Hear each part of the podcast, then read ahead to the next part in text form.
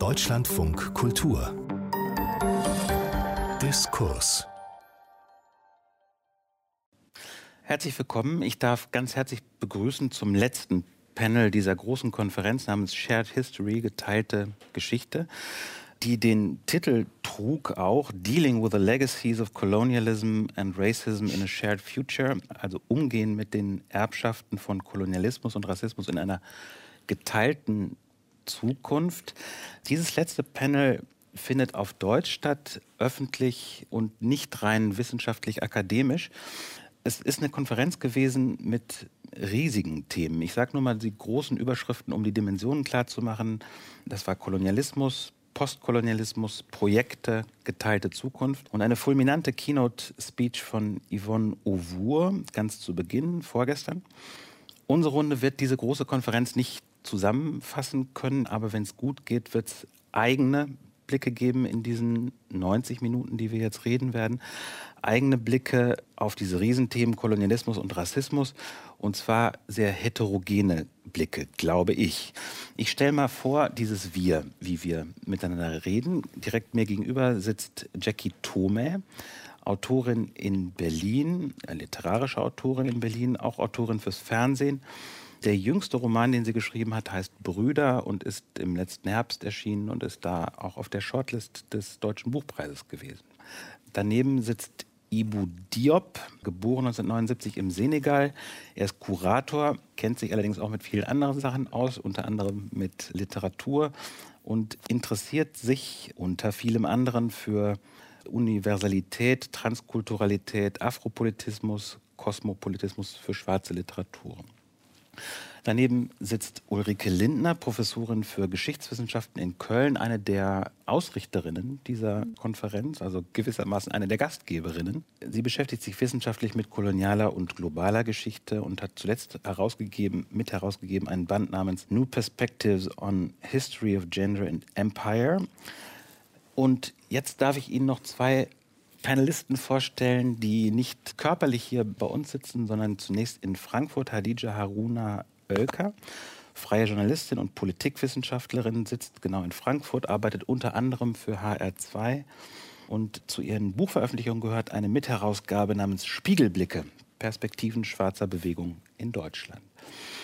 Nicht zuletzt darf ich Ihnen vorstellen, Albert Guafo, der sitzt in Kamerun gerade. Wo denn? In Chang. Ah, in Chang. Sehr gut.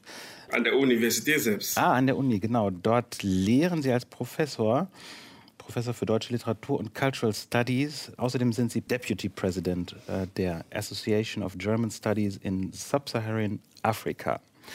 Willkommen in die Runde also. Ich würde gerne zum Einstieg mal so eine Fragerunde machen die sie jeweils fragt nach dem Ort, von dem aus sie gucken auf dieses Riesenthema Rassismus und Kolonialismus, nach ihrer Perspektive oder nach ihrer Positionalität, wie man vielleicht sagen könnte. Ich würde gerne anfangen mit Jang Kamerun, das heißt mit Albuquafo. Was würden Sie sagen, von wo aus gucken Sie auf Rassismus, Kolonialismus als Megathemen? Beruflich, privat? Danke für die kurze Vorstellung.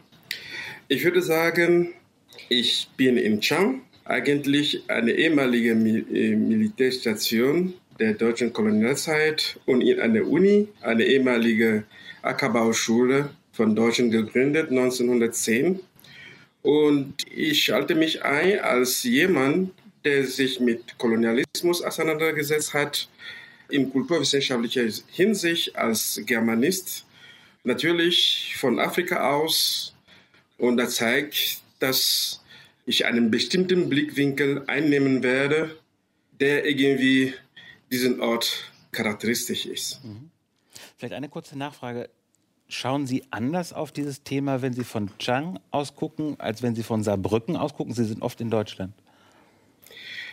Ja, also von Chang aus äh, sehe ich manche Dinge, wie zum Beispiel die Rückwirkung des Kolonialismus auf unsere Umwelt und die verschiedenen Widerstandsbewegungen, die es gibt. Aber von Saarbrücken aus sehe ich die Sache eher anders als Auseinandersetzung mit der Bürde, mit dem vermarkten Rassismus, der eigentlich kolonial bedingt ist und der immer noch weiter Präsenz in der allgemeinen Umwelt in Saarbrücken ist. Mhm. Okay, danke. Hadija Haruna Oelker in Frankfurt. Ich muss eine technische Sache noch sagen. Wir duzen uns eigentlich. Ich bin gerade zurückgefallen in ein Sie, was mir leid tut. Hadija, wie schaust du auf das Thema? Ja, das ist eine gute Frage. Ich würde sagen, also auf jeden Fall aus einer diasporischen Perspektive, da ich ja in Deutschland lebe und wenn Urlaub mache auf dem Kontinent. Nichtsdestotrotz äh, gibt es eine Verbindung. Ich bin Nachkommen sozusagen ehemals Kolonisierter und ich bin aber auch Nachkommen von Kolonisierern. Also das wäre auch eine Perspektive, beide zu kennen oder die Geschichte von beiden und eben auch die Folgen des Kolonialismus zu meinem Fachgebiet gemacht zu haben, sei es im Studium, aber später dann eben auch in meiner journalistischen Tätigkeit als Journalistin, als die ich arbeite. Und die Folgen sind unter anderem natürlich der globale Süden, die Abhängigkeiten, Globalisierung an sich, aber auch das Thema Rassismus. Und hier Übersetzungstätigkeiten in den Medien zu finden, aber auch für eine Mehrheitsbevölkerung, die wenig weiß über Kolonialismus, weil das ein verschwiegenes Kapitel, ein nicht gerne gesehenes Kapitel, ein, es gibt ja viele Überschriften zum Kolonialismus. Das sehe ich so als meine Perspektive. Dankeschön. Ulrike Lindner. Ja, meine Perspektive ist zunächst von der wissenschaftlichen Beschäftigung damit geprägt. Ich habe 2004 angefangen, mich mit diesen Themen zu beschäftigen und dann bin ich natürlich auch nach Afrika gereist in Archive. Ich habe mich stärker in diesem Feld umgetan. Ich habe in England viele Leute kennengelernt und da kommt man dann auch auf einer persönlichen Ebene ganz stark in Beziehung mit Rassismus, der noch aus dem Kolonialismus kommt. Und man erfährt es auch auf einer persönlichen Ebene, eben nicht nur auf einer wissenschaftlichen Ebene, mit der man sich dann 16 Jahre auseinandergesetzt hat und darüber viel geschrieben hat, sondern es ist mir dann auch zunehmend ein Anliegen geworden, eine postkoloniale Perspektive auf diese Geschichte des Kolonialismus zu werfen und auch Veranstaltungen zu machen, bei denen es darum geht, wie, wie geht man damit um heute, wie geht man damit um an den Universitäten, wie unterrichte ich das, was mache ich mit meinen Studierenden, wie setze ich mich damit auseinander. Also bei mir hat sich so über diese Beschäftigung damit, hat sich meine Perspektive dann auch in eine persönliche Perspektive und persönliches Anliegen gewandelt. Ja, interessant. Ibo Diop, wenn ich dir diese komplizierte Frage stelle, von wo aus schaust du auf diese Riesenthemen? Wie würdest du antworten? Äh, zunächst vielen Dank für die Vorstellung und Hallo an alle, die jetzt gerade gucken. Es gibt mindestens drei Positionen, auf denen ich auf diese Thematik spreche. Zunächst mal aus einer persönlichen, einer biografischen Blick, weil ich im Senegal geboren bin, in Paris und Berlin gelebt habe. Das prägt natürlich mein, meine Sicht auf Kolonialismus, weil ich ja dort zur Schule gegangen bin und heute hier lebe und ständig mit dem Thema konfrontiert bin. Das wäre die eine Blick. Der andere Blick wäre die wissenschaftliche Seite, die eine literarische Perspektive ist, weil die Literatur ja ganz anders auf Kolonialismus schaut, beziehungsweise das, was nicht in Geschichtsbüchern erzählt wird, kann man ja in, in literarischen Büchern finden oder eine Erzählweise auf diese Thematik. Und eine dritte Blickwinkel wäre eine aktivistische Blickwinkel, den wir ja hier in Berlin betreiben, der sich diese Stadt anschaut, welche Rolle das hat überhaupt gespielt im Kolonialismus, weil das ist ja etwas, was gerne aus der Geschichte radiert wird oder die Rolle Berlin gerne aus der Geschichte radiert wird, auf diese Perspektive ist auch interessant anzunehmen. Okay, drei. Ich hoffe, dass wir das alles irgendwie in Griff kriegen. Jackie Tome, auch drei Perspektiven oder? Ich habe auch gerade innerlich mitgezählt und gedacht, ich fange an mit einer familiären Perspektive. Das ist die, dass meine Mutter Deutsche ist. Also ich bin in Halle geboren und in Leipzig groß geworden, bis ich 17 war. Und mein Vater aus Guinea kommt, also Europa und Afrika. Und durch das Aufwachsen hier hatte ich natürlich als Kind die enge Perspektive, die man in Europa hat auf das Thema. Ne? Und auch diese Art, das in der Schule zu vermitteln, die, die Kolonialgeschichte zu erzählen. Da hatte ich, dadurch, dass mein Vater nicht anwesend war, die afrikanische Perspektive erstmal gar nicht. Und das macht natürlich was. Und trotzdem hatte ich als Kind das Gefühl, dass mich das mehr angeht als andere Kinder, die jetzt zwei deutsche Eltern zum Beispiel haben da kann ich sagen, dass der Blick sich natürlich geweitet hat im, im Laufe meines Lebens, dass mehr Information hinzugekommen ist und auch die Welt besser vernetzt und, und besser informiert ist. Das ist überhaupt kein Vergleich mit 80er Jahre DDR-Schulwissensvermittlung, die auch noch ideologisch eigentlich die Geschichte so erzählt hat, Kolonialismus ist was Schlimmes, das ist jetzt vorbei und jetzt werden wir alle gemeinsam in den Sozialismus gehen und diese Länder als junge Nationalstaaten bezeichnet hat ab den 60ern.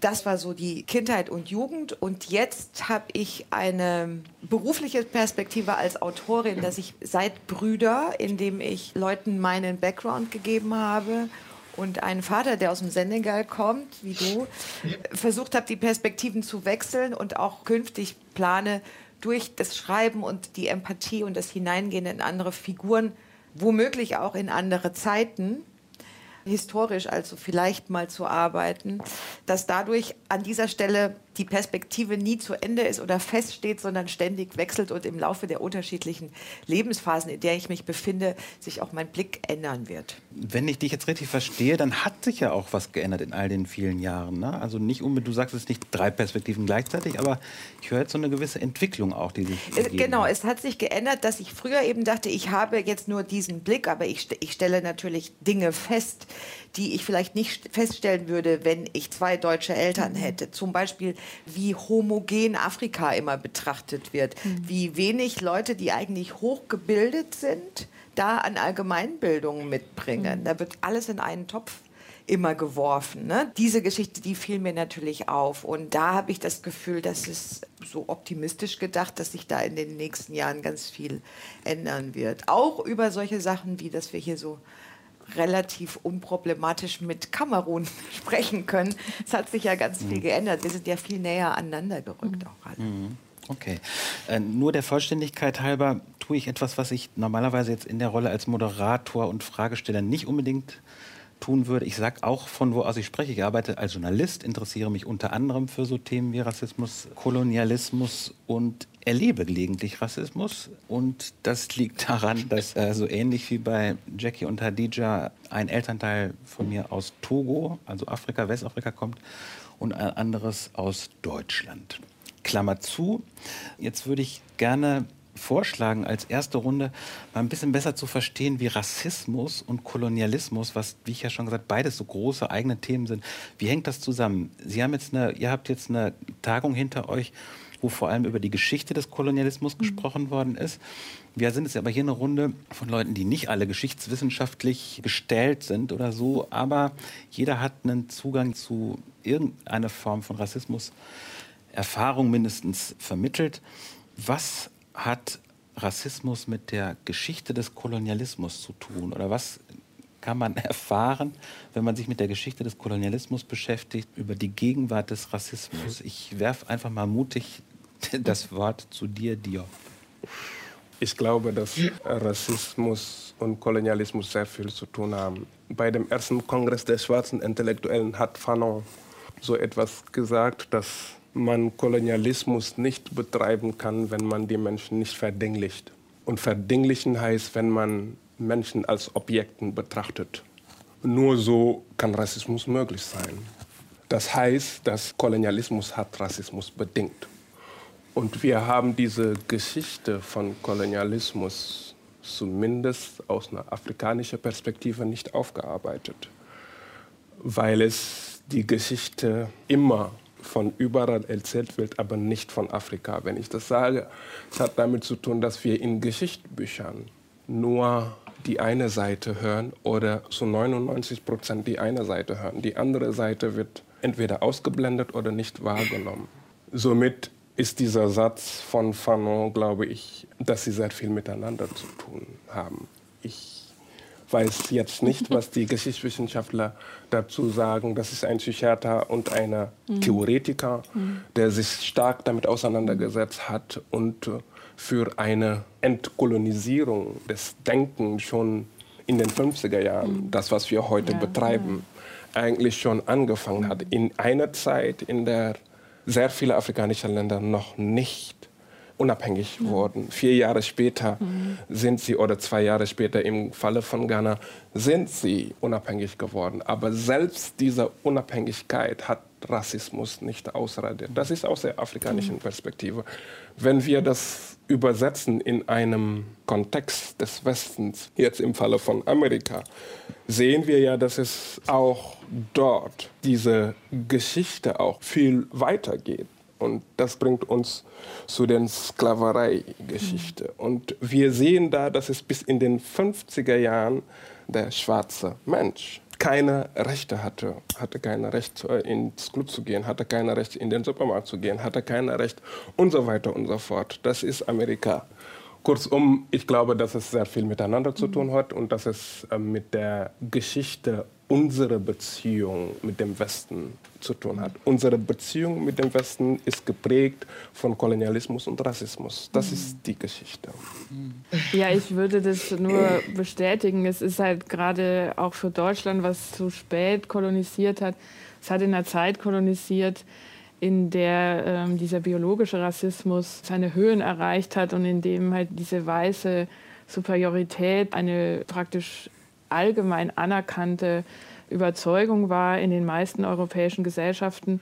Und es hat sich erstens im Kolonialismus in den Kolonien gezeigt und es hat natürlich die Auseinandersetzungen in den Kolonien haben da auch wieder rückgewirkt in die europäischen Länder und das hat es befestigt. Und diese Art von biologistischem Rassismus, der bis heute weiterführt, der ist sehr, sehr stark vom Kolonialismus des 19. Jahrhunderts geprägt worden, insbesondere auch nach der Abschaffung der Sklaverei weil eben sozusagen die Unterscheidung zwischen Sklave und Freiem aufgehoben war und dann andere Überlegungen, also dann gab es Darwin, dann gab es die Sozialdarwinisten, dann gab es diese Eugeniker, es gab äh, Rassismustheoretiker, da ist es dann nochmal sehr extrem geworden und das spüren wir bis heute und ich denke, das ist auch ein ganz wichtiger Aspekt, der bis heute fortwirkt. Ja. Albert Guaffo, vielleicht kurz mal direkt gefragt, wie würdest du diese Verzahnung, diesen Zusammenhang zwischen Rassismus und Kolonialismus beschreiben? Rassismus hängt mit Kolonialismus zusammen. Schauen wir mal im 19. Jahrhundert, als diese Sendungsmission aus Europa nach der Kongo-Konferenz in Berlin äh, stattgefunden hat, da erwies sich die Beziehung von Europa zu außereuropäischen Völkerschaften als wichtiges Mittel, um die Trennung von wir und den anderen festzumachen und ihre Ausbeutung zu legitimieren. Man hat den Rassialismus. Ich mache einen Unterschied zwischen Rassialismus und Rassismus. Rassialismus als Wissenschaft, die darin besteht, also die Ursache der Unterschiedlichkeit von Menschenspezien in der Welt zu erklären. Man kann diese Geschichte zurückverfolgen mit, diese, mit der Gründung von Gesellschaften von Anthropologie und Urgeschichte in ganz Europa, also im globalen Norden feststellen in der Zeit. Und äh, als die Kolonien zu blühen anfingen, kam man vom Nationalismus zum Rassismus als Deckmantel, um die eigenen Privilegien zu sichern. Und dieser Rassismus ist leider geschürt worden, obwohl wir die Länder unabhängig geworden waren und kommen jetzt zustande in Form von Entwicklungshilfe à la Harry Trudman, wo eigentlich die ehemaligen Kolonisierten hinterher hinken, hinter den Entwickelten und die Trennung bleibt bestehen. Rassismus eigentlich als Hass gegen anders Aussehenden ist für mich heute systemisch durch wirtschaftlichen Interessen kolportiert und institutionell festgelegt worden. Er wird manchmal unsichtbar, aber er existiert. Am Arbeitsmarkt, im Gesundheitswesen, in der Bildung und so weiter und so fort. Mich würde auch noch besonders interessieren, wenn man so von sehr jetzt und sehr heute, vielleicht sogar Alltag in Deutschland ausdenkt, dann ist es nicht so schwierig, sich Rassismus vorzustellen oder den zu beschreiben. Aber hängt das auch in irgendeiner Weise mit der Kolonialgeschichte zusammen? Diese Richtung würde mich mal interessieren. Ja, das nimmt das ja mit auf und auch was mein Vorredner Herr Guafo gesagt hat. Also Kolonialismus ist ja eine Form von Rassismus. Wir gucken ja da auf ein etabliertes System, eine Ideologie und die wurde jetzt auch in der Konferenz ja auch auf unterschiedliche Art und Weise beschrieben. Und alles, ich würde behaupten, alles, was wir wissen oder vermeintlich denken zu wissen über schwarze Menschen, kommt aus einer Geschichtserzählung der Sklaverei, kommt aus einer Geschichtserzählung des Kolonialismus. Und alle diese Stereotypen, all dieses Denken über, wie schwarze Menschen sind, wie schwarze Menschen sich verhalten, ob sie klüger oder nicht klüger sind, das sind alles Erbstücke aus dieser Zeit quasi. Und wenn wir jetzt darüber sprechen, es geht um postkoloniale Aufarbeitung, dann geht es natürlich um Vergangenheitsbewältigung, dann geht es eben darum, auch diese Zeiten zu verbinden mit der Gegenwart. Und deswegen ist man dann immer so schnell und sagt, ja, das war ja der Kolonialismus, da war ja irgendwas.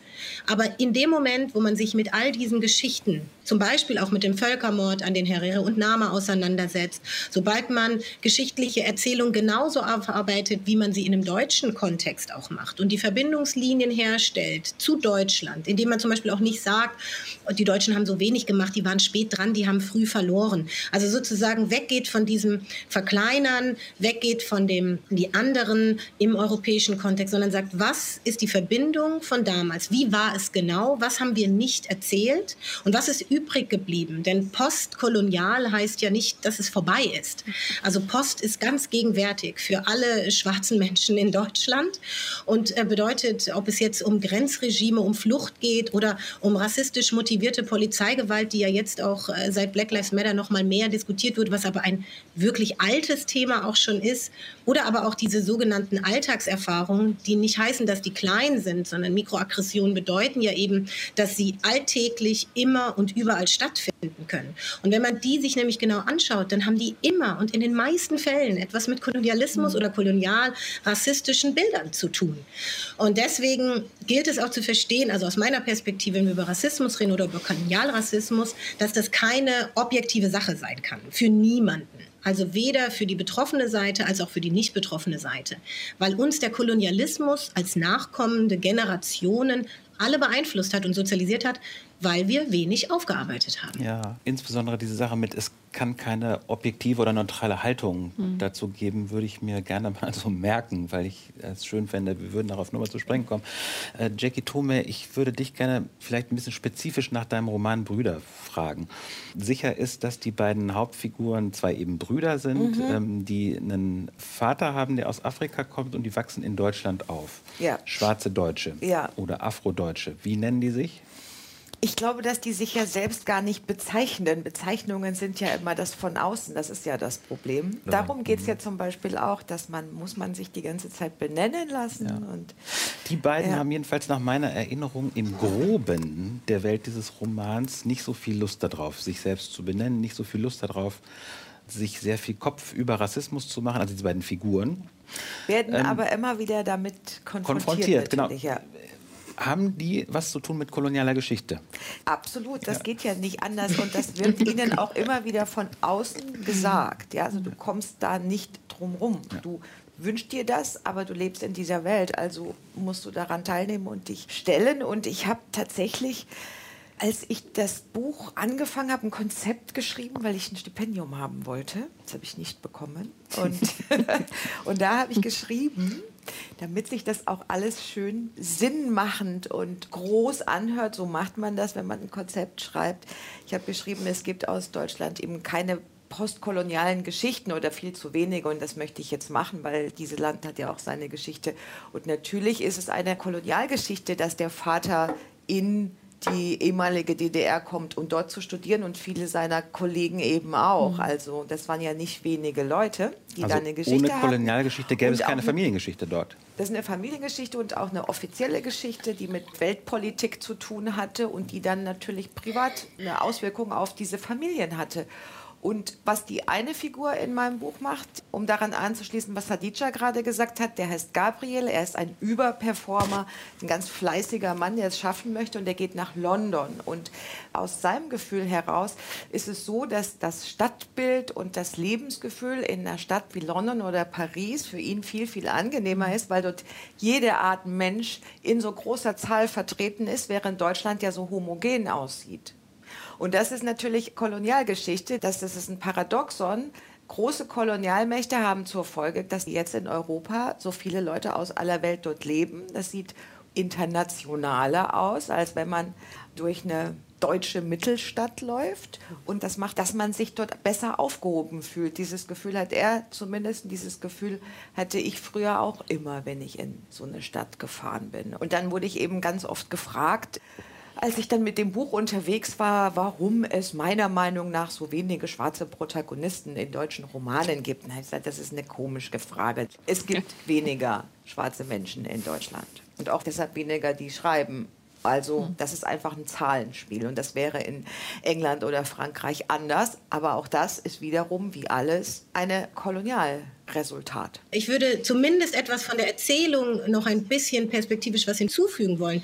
Denn auch wenn der Kolonialismus in anderen europäischen Ländern anders war, natürlich auch die Strategien, ob es jetzt Divide and Rule und so weiter war und Deutschland eine andere Herangehensweise hatte, haben wir in Deutschland eine Geschichte schwarzer Menschen. Wir haben zwei schwarze Bewegungen und äh, das sehen wir im Stadtbild, das sehen wir in Straßennamen, das sehen wir an nicht erzählten Geschichten. Wilhelm Ammo zum Beispiel, dem Philosophen, von dem es nicht mal ein Bildnis gibt. Es gibt äh, eine Ausstellung, die gemacht wurde, um eben zu erzählen, über 200 Jahre Geschichte schwarzer Menschen in Deutschland.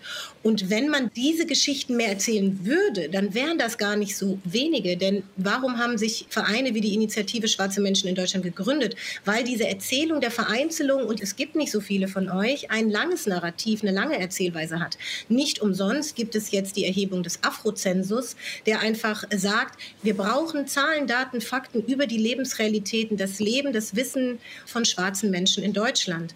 Der Sammelband wurde angesprochen. Also es gibt, wie gesagt, eine lange Geschichte. Und wenn man anschaut, wie viel nicht erzählt wurde, dann kommt es nicht ohne Grund zu dem Eindruck, dass es nicht so viele gibt. Mhm. Stimmt aber. Wie soll denn der Afrozensus erhoben werden? Soll das, also ich fand es ja immer interessant, dass Deutschland ein Land ist, in dem du nie deine Ethnie mhm. angibst. Nie. Und das hat geschichtliche Gründe, dass man das in diesem mhm. Land nicht macht und anderswo kreuzt man das sehr wohl noch an. Soll das jetzt bei uns auch so gemacht werden, dass wir doch wieder ankreuzen? Es, wird, es ist ja schon abgeschlossen und ich glaube, der große Unterschied ist nicht, die Bundesregierung hat erhoben oder irgendein Staat und zählt jetzt seine Leute nach ethnischen Merkmalen, sondern die Community selbst hat erhoben. Das heißt, Citizens for Europe, sozusagen menschenrechtliche Perspektive und EOTO Each One Teach One als ein schwarzer Verein, der, da geht es viel um Bildung und Empowerment. Diese beiden Gruppen aus einer menschenrechtlichen Perspektive haben erhoben.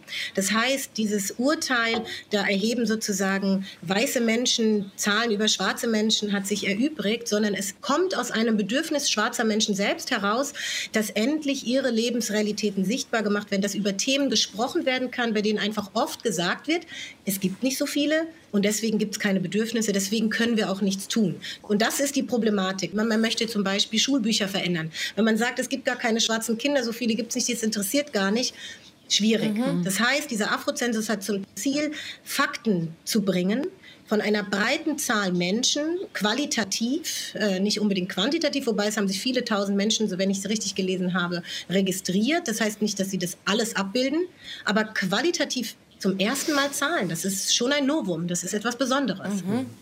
Und übrigens gibt es es auch in anderen Communities, die Debatte. In der Roma- und Sinti-Community gibt es diese Debatte auch. Und gerade die Roma und Sinti stecken ja auch in dieser Problematik, eben den Holocaust erfahren zu haben, den Parayamos. Und genau dort und damals wurden sie ja erhoben als Zahlen. Aber auch hier gibt es Debatten darüber, inwiefern die Lebensrealitäten sichtbar gemacht werden müssen, damit man über antiromaistischen Rassismus sprechen kann. Ergänzung von Ibu. Ich habe schwarze Kinder, die sind in Deutschland geboren und die wachsen auch hier auf.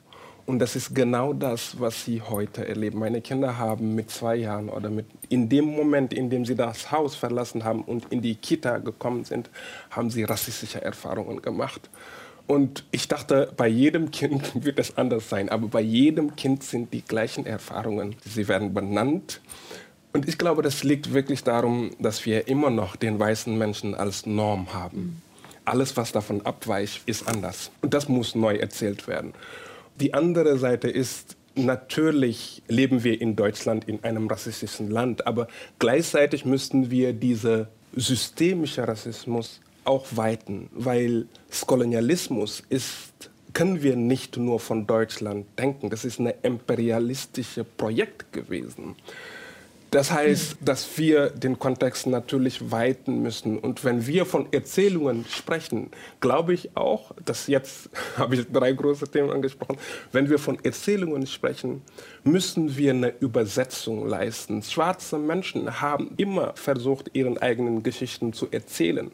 Aber es gibt keine Übersetzungsleistung darüber, was schwarze Menschen, die Widerstand, wie die erzählt wurde. Und ich glaube, das andere ist, dass wir auch hier in Deutschland erzählen müssen in der Geschichte, dass schwarze Menschen bei dieser Geschichte, bei der Entwicklung der mhm. Geschichte Deutschlands dazu beigetragen haben. Ja. Und das mhm. muss sichtbar sein. Das müssen wir ansprechen. Ich würde gerne dieses Stichwort mal äh, nutzen, um etwas waghalsigen Versuch zu machen, nämlich diese letzten Überlegungen hier zu beziehen auf die Konferenz und auf den Titel der Konferenz. Mhm. Also es war die Rede von fundamentalen Asymmetrien, Rassismuserfahrungen bei Kindern, der Afrozensus, der reklamiert, Erfahrungen von schwarzen Menschen in Deutschland heute zu sammeln und zu veröffentlichen, äh, im eigenen Namen, nicht von staatlichen Stellen. Und eben zuletzt die These, schwarze Menschen haben auch Teil, sind Teil der deutschen Geschichte. Das ist jetzt keine so Asymmetrie-Erfahrung, sondern eher, wir sind Teil von. In der Konferenz, so viel habe ich jetzt auch von außen, selbst wenn ich nicht an allem habe teilnehmen können, mitbekommen, ist der Titel umstritten gewesen, mhm. weil diese so starke Eröffnungsrede oder Keynote-Speech von den vielen Thesen und auch emotionalen Thesen, die sie artikuliert hat, eben auch gesagt hat, Shared History, geteilte Geschichte, das ist zu früh, das geht mhm. nicht. Also was sollen wir teilen? Das sind so unterschiedliche Geschichten auf zwei Seiten einer Asymmetrie, kolonisierte und kolonisierende, dass da jetzt nichts zu teilen geht. Vielleicht als erstes mal die Frage bei diesem großen Thema an dich, Ulrike Lindner. Du gehörst zu den Ausrichtern, du gehörst mhm. zu den mhm. Mitausdenkern dieses mhm. Titels. Dann kam diese scharfe, irgendwie tolle auch mhm. Keynote-Speech mit dieser scharfen Kritik. Hat das etwas in Bewegung gebracht? Also lässt sich Geschichte wie diese Geschichte teilen oder nicht? Ja, es hat viel in Bewegung gebracht, auch bei mir. Und wir hatten noch ganz kurz so einen Splitscreen, da hat sie gesagt, ich wollte, dass ihr euch uncomfortable Ach, fühlt. Genau. Und das hat sie geschafft und das war gut. Wir haben eben das Shared History sehr stark auf die Zukunft bezogen, auf Projekte bezogen. Und wir haben das sehr stark gesehen als einen gemeinsamen analytischen Rahmen. Aber es hat diese sehr positive Konnotation und die ist sicherlich so nicht haltbar und die ist falsch, das hat sich erwiesen. Und man muss vielleicht eher von einer Connected and Divided History reden, also einer also verbundenen verbunden. und getrennten Geschichte. Und was aber rauskam in der Konferenz, und das fand ich eigentlich sehr gut, dass es im dritten Panel ging es dann sehr stark um Shared Spaces, also geteilte Orte, an denen man dann so eine Geschichte erforschen kann. Und das hat sich als ein Konzept erwiesen, auch jetzt im Laufe der Konferenz, auf dem man vielleicht aufbauen kann. Aber der Titel ist eben sehr stark kritisiert worden und das nehmen wir natürlich gerne an, weil diese Konferenz war eine Einladung zur Diskussion es ist nichts Festgefügtes und ich kann es komplett nachvollziehen. Wir haben das eben etwas anders konzipiert und an, an was anderes gedacht, aber wenn es so aufgenommen wird, dann ist es eben so. Wenn es da jetzt was weiteres gibt, also dann muss man sich davon eben verabschieden und vielleicht zu diesen Shared Places kommen und vielleicht zu einer Divided, einer getrennten Geschichte, einer sich begegnenden Geschichte, aber eben nicht shared. Das Eigenartige ist ja, dass im Deutschen kann man bei der Vokabel geteilt ja eigentlich sogar bleiben, ja, sowohl share genau. als auch divide mhm. äh, mit äh, geteilt übersetzbar ist. Genau, genau. Albert Guaffo, was denkst du über diese Shared History? Ist das ein Konzept, das du bejahen kannst oder wo du so einen Lernprozess auch begrüßt, dass man zunächst mal Abstand nimmt davon, um erstmal andere Dinge zu tun, was auch immer genau, beschreiben vielleicht?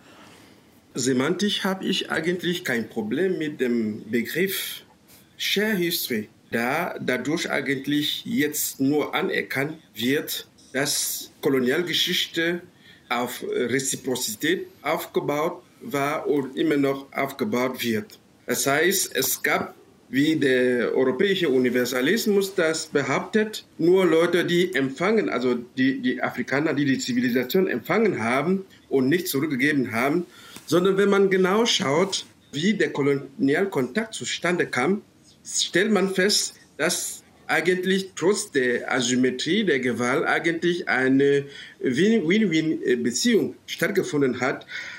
Deutschland hat zum Beispiel in Kamerun seine Zivilisation, also meine Institutionen, Polizei, Schule und äh, was weiß ich noch, Schienenbau mitgebracht. Aber von Kamerun aus ging Kakao, Sigsal, äh, Pankernen für die blühende Industrie, auch Bananen für die hungrige, aufwachsende Gesellschaft. Also geteilte Geschichte für mich heute zu äh, thematisieren, ist eigentlich eine Anerkennung, dass diese Geschichte der Kolonialzeit bisher einseitig zugunsten Europa erzählt wurde und dass damit aufgehört wird und eigentlich die Geschichte zu ergänzen und sie zu Ende zu erzählen. Und deshalb finde ich dieses Format, also diese Tagung, sehr gut gedacht, weil von jetzt aus die Möglichkeit gegeben wird, Vertrauen zu bilden und genau ohne Komplexe über die Vergangenheit zu reden, über den Einfluss der Vergangenheit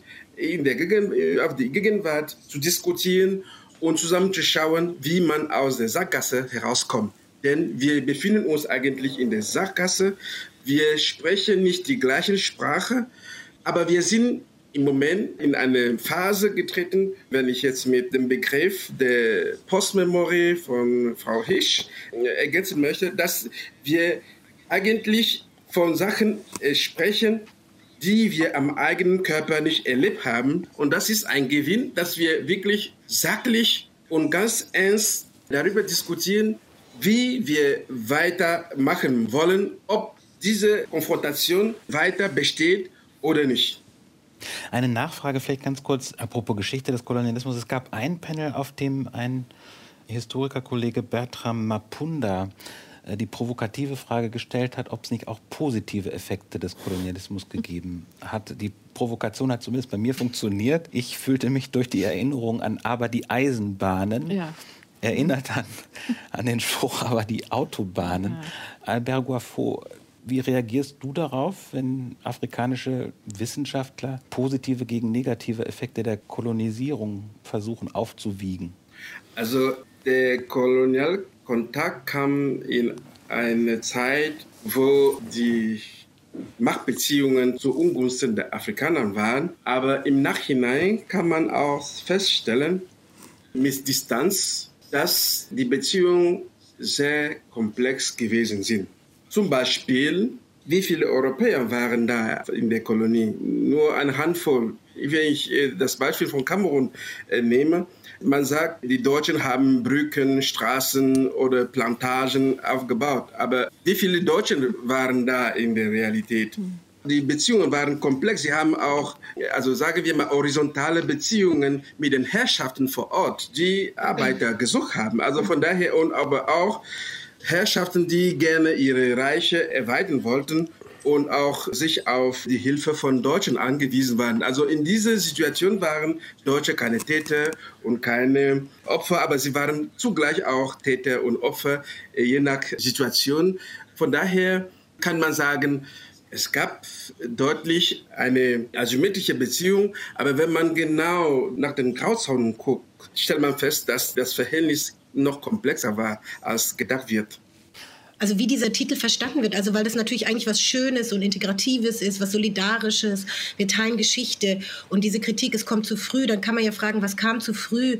Die Kritik ist ja bestimmt, äh, das konnte ich jetzt nicht verfolgen, aber gefallen von dem Geschichtswissenschaftler Jürgen Zimmerer, der sagte, wir können so lange nicht teilen im Vorfeld äh, von der Konferenz, solange wir nicht über die Herero und Nama nicht nur gesprochen haben, sondern in, wo auch wirklich aufgearbeitet wurde und zwar transparent, klar und für alle Seiten äh, sozusagen, wenn man das Wort gerecht jetzt mal nehmen darf. Das ist eine interessante Frage, weil die Herrero und Nama als Argumentation in der nicht erzählten Geschichte ein wirklich wichtiges Kapitel sind.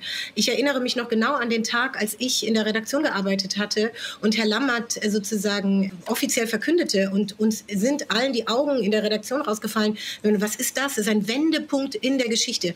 Und dann muss man aus journalistischer Perspektive sagen, ist jetzt so viel außer Ankündigung und kleinen, kleinen Schritten nicht viel passiert, dass es natürlich interessant ist, von Share zu sprechen, was eigentlich ein empowernder Gedanke sein könnte und ja auch eigentlich sein soll. Und wenn man in die Rassismusforschung guckt, dann ist natürlich Empowerment aus der Perspektive von Rassismus Betroffener ganz wichtig. Also ist die erste Keynote-Speakerin, die wollte, dass sich die VeranstalterInnen unwohl fühlen, hat natürlich ein Empowerment-Tool genutzt. Sie hat gesagt, ich bin Teil dieser Konferenz, ich bin Teil mhm. einer Erzählung und jetzt sage ich mal, worüber wir hier nicht sprechen und worüber gesprochen werden sollte. Und das ist das, was eigentlich passieren müsste als zukünftige ehrliche Aufarbeitung. Ob man die jetzt Connected und Divided nennt oder nicht, sondern einfach zu sagen, wir können noch nicht shared sein, weil wir unsere Aufgaben noch nicht erledigt haben. Mhm. Diese scharfe Kritik innerhalb der Konferenz, die kam tatsächlich von der Keynote-Speakerin Yvonne Ovur. Mhm. Äh, und worauf du, Hadija, jetzt gerade hinwiest, ist die Kritik des Hamburger Historikers Jürgen Zimmerer, der ebenfalls vor der Konferenz, bevor sie stattgefunden hat, äh, der ebenfalls äh, kurz was zu dem Titel gesagt hat und auch darauf hingewiesen hat, dass er zumindest auf der Ebene der Titel der Panels das Thema Völkermord, Herero und Nama nicht erwähnt sieht, soweit ich das in Erinnerung mhm. habe.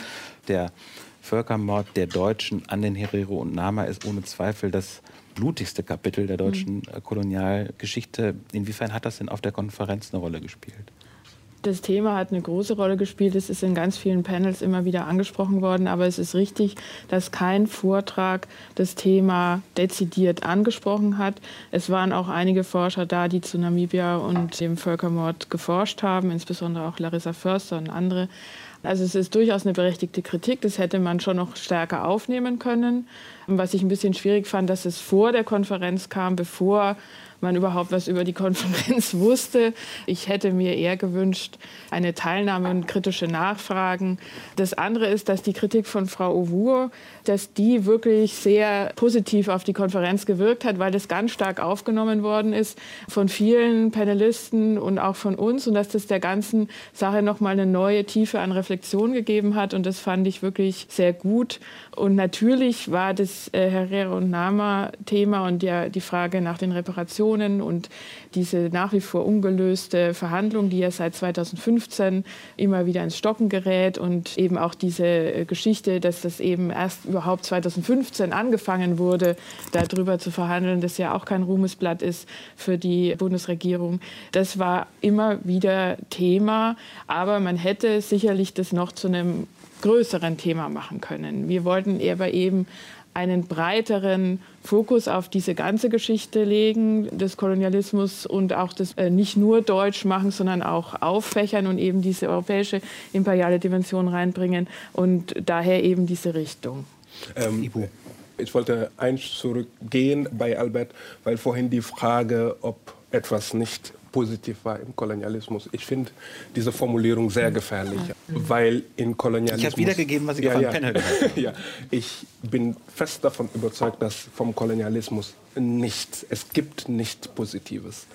Kolonialismus, glaube ich, ist ein vernichtendes System, der der Menschen in sich systematisch kaputt gemacht hat. Und ein Kapitel der Geschichte der Menschen wurde abgeschnitten deren Kunstschätzen würden geklaut, deren Archiven sind nicht vor Ort. Auch das, was dort gebaut wurde, wurde gebaut, um die Menschen zu entmenschlichen. Deswegen würde ich das nur noch mal sagen, weil ich finde, dass es wichtig ist zu sagen, dass Kolonialismus nicht positiv war und nicht von dem kann positiv sein. Nur im Senegal hat Verderb 20.000 Menschen getötet. In Ghana wurden die britischen Kolonien vernichtet. In Benin, in Namibia wurden Menschen massenhaft getötet. Und das ist nicht nur der schwarze Mensch. Der Mensch an sich hat sich selbst zerstört zu Kolonialzeiten. Deswegen war es mir einfach wichtig, das nochmal zu sagen. Ja. ja das würde ich gerne auch nochmal sagen. Also ich denke auch, Kolonialismus kann nicht positiv sein. Und es ist auch eine Herrschaftsform, die immer die Interessen des Mutterlandes den Kolonien aufzwingt. Und es geht nie auf die Interessen der indigenen Bevölkerung oder der Beherrschten ein, sondern ist per se andersrum ausgerichtet. Es kann unintendierte Konsequenzen haben, die manchmal dann vielleicht positiv gewendet werden können von der indigenen Bevölkerung, die das irgendwie annimmt und vielleicht sagt, okay, ich kann daraus was ziehen, was die eigentlich nicht meinten. Also das kann es sicherlich geben, aber ich würde sagen, dass die Ausrichtung grundsätzlich immer nur an den Interessen des beherrschenden Landes ausgerichtet war. Und das ist ein Unrechtssystem. Hm. Ich würde vielleicht den Begriff der Entmenschlichung mhm. da mal unterstreichen, also des menschlichen Rausnehmens und eine Assoziation artikulieren, nämlich dass auf dieser Basis, dass der Kolonialismus auf Dehumanisierung gründet, macht, so verstehe ich das jedenfalls, der Philosoph und Historiker Achille Membe schon vor sehr langer Zeit den Punkt, dass es eigentlich sehr, sehr schwierig ist, über Afrika zu sprechen, über subsaharische Afrika zu sprechen, erst recht als afrikanisches Subjekt zu sprechen, weil da so viel zertrümmert ist. Und ich komme jetzt auch deswegen drauf, um vielleicht noch einmal auf äh, diese Keynote-Speech zu sprechen zu kommen oder inspiriert davon was zu fragen, nämlich, ist es nötig, auch andere Sprachen zu suchen als nur geschichtswissenschaftliche Sprachen, zum Beispiel künstlerische oder literarische, um angemessene Sprechweisen über dieses Afrika zu finden? Also frage ich jetzt mal so offen. 1953 hat der deutsche Übersetzer Jan-Heinz Jan angefangen, afrikanische Literatur zu übersetzen. Unmittelbar nach dem Zweiten Weltkrieg. Und das war für ihn ein Zugang zu zeigen, nach dem Nazi-Zeit aufzuzeigen, dass es andere Denkensweise gibt andere Art des Zusammenlebens gedacht werden können. Er hat angefangen, nicht nur afrikanische Autoren zu übersetzen, sondern zu übersetzen alles, was mit schwarzen Wissen zu tun hat. Das heißt wirklich von Südafrika bis Amerika. Also er hat Langsnius, Césaire, Fanon und so weiter und so fort übersetzt. Und wir sehen dort eine Erzählung der Geschichte den wir in keinem Geschichtsbuch finden, der uns eine Art der Auseinandersetzung mit Literatur, Kultur aufzeigt. Dazu gibt es übrigens Übersetzungen und Anthologien. Der zeigt uns, wie die AfrikanerInnen über sich selbst denken und welche Stellung sie in einem Zukunft einnehmen wollen. Das ist 1953. Wenn wir uns heute anschauen, welche SchriftstellerInnen, KuratorInnen und Kuratoren äh, sich mit dem Thema auseinandersetzen, ist dieses Gefühl von Afrikanität, eigentlich geht es mehr um einen Humanismus. Wie können wir leben, ohne Norm zu haben, ohne den einen Norm zu haben?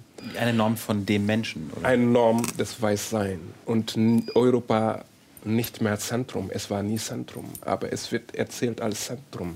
Und nur ganz schnelle Rückfrage, das würdest du dann Humanismus nennen? Das würde ich eine Art von Humanismus nennen. Okay. Ich frage das deswegen, weil im Namen des Humanismus und mit der Vorstellung von einem Menschen so viel Ausschluss auch schon betrieben wurde. Also. Ja, aber das ist der europäische Humanismus. Der ist, wurde nur aus Europa gedacht und in die Welt. Und deswegen auch Kolonialismus, die Geschichte, die abgeschnitten wurde. Wenn sie nicht gewesen wäre, vielleicht würden wir andere Schuhe anziehen. Vielleicht würden wir andere Art und Weise der Auseinandersetzung miteinander haben. Weil als der Europäer kam, hatten wir so eine etwas Gastfreundschaft, wie man Gäste empfängt. Deswegen haben sie eigentlich in Afrika durchdringen können, weil sie empfangen wurden. Hätten sie diese Geschichte nicht abgeschnitten, vielleicht wären wir ganz andere Menschen. Das heißt, der Kolonialismus hat auch Europa etwas abgenommen. Abgeschnitten oder so. Abgeschnitten, okay. Abgeschnitten. Ja, ja, ja. Ich hätte eine Vorschläge für eine winzige, winzige äh, Schlussrunde, also wo vielleicht jeder noch mal kurz was sagen kann. Vielleicht von jedem noch so einen Impuls, in welcher Sprache man eigentlich über diese Themen am besten sprechen kann vielleicht auch noch mal daran erinnern, dass wir aus einer Konferenz kommen, die von Geschichtswissenschaftlerinnen mhm.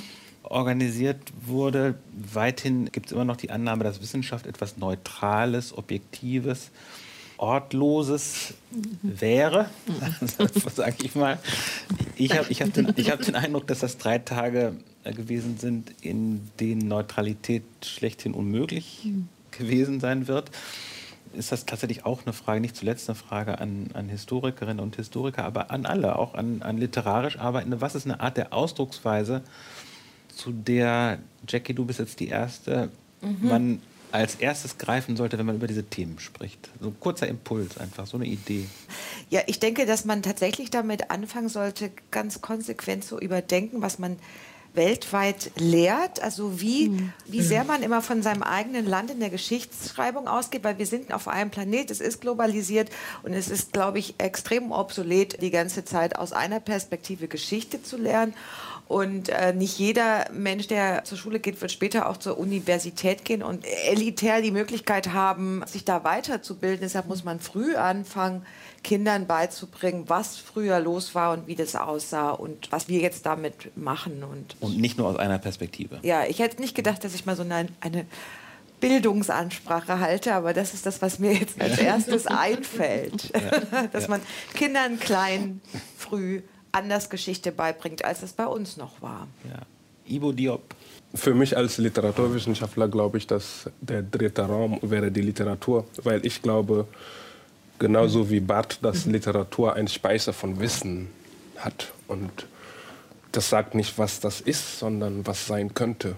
Und dass diese könnte, das interessiert mich sehr. Und ich glaube, das ist das, was ein Raum für mich sein kann. Ulrike Lindner, können Sie als Historikerin die Dinge noch so erzählen, wie sie eigentlich gewesen sind? nee, das können wir nicht mehr. Und das will ich auch nicht. also, aber da ist es schon auch so, dass, dass es halt auch dieses Nachdenken, was man da eigentlich macht, wenn man, dass man nicht immer über diese Länder schreibt. Also man geht da hin und geht ins Archiv und fotografiert riesige Berge an Material und dann schreibt man ein Buch und macht damit irgendwie in Deutschland eine Karriere. Also das ist ja auch eine Art von sehr kolonialem Vorgehen. Also man macht immer über etwas, sondern dass man eben versucht, stärker miteinander und mit Wissenschaftlern vor Ort zu arbeiten und das auch wirklich zu probieren. Und auch wenn es schwierig ist und es manchmal eben lange dauert, aber dass man da noch mal auch mehr drüber nachdenkt. Nicht nur, dass man irgendwie diese, diese Themen in vieler Perspektive aufarbeitet, sondern auch wie man arbeitet, dass man das noch mal überdenkt. Das wäre für mich wichtig. Okay, danke. Hadija Haruna Oelker, ein Impuls für eine Ausdrucksweise, wie man sich diesem Themenkomplex gut nähert. Also zum einen würde ich definitiv sagen, immer ein Fragezeichen mitbringen. Ah. Ich habe vorhin gesagt, Rassismus ist nicht objektiv.